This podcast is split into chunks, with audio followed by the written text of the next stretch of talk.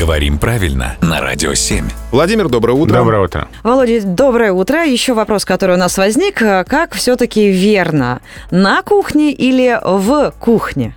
Здесь э, будет ответ успокаивающий, наверное, многих, кроме тех, кто хочет, чтобы в языке всегда все было единообразно и без вариантов.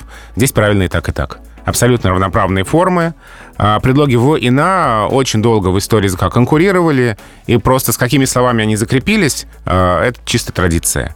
А где-то это продолжается и до сих пор. То есть не определилось слово, с каким ему предлогом жить, с предлогом «в» или с предлогом «на». Так и живет с обоими предлогами.